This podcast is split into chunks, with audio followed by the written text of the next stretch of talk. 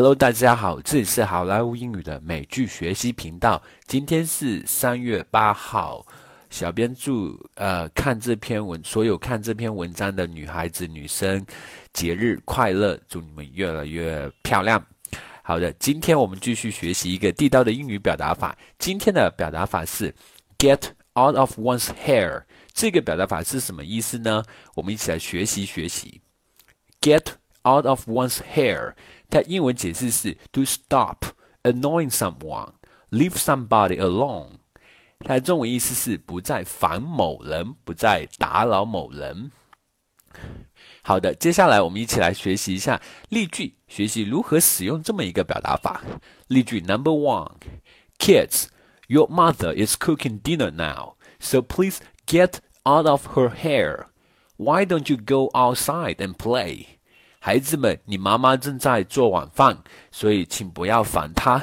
你们去外边好，去外边玩好吗？Number two, I know this is a really small office. We have to share. If you are busy now, I'll get out of your hair. 我晓得这间办公室比较小，我们必须要分享。如果你现在很忙的话，我就不打扰你了。Number three. Don't you see the children making so much noise here? Why don't you keep them occupied and out of their mother's hair?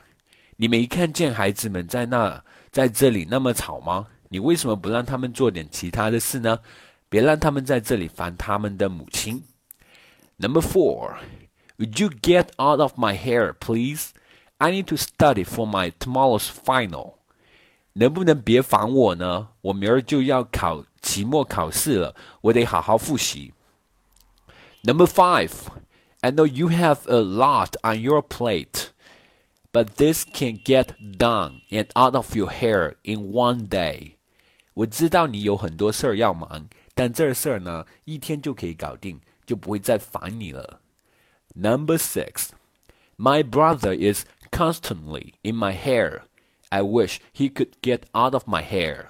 我弟弟老是烦我，我多么希望他可以消停点儿啊！All right, folks, that's so much for today. 更多地道美剧英语学习资源，欢迎关注微信公众号“好莱坞英语”。我是你们的老朋友 Vic，我们明天再见，拜拜。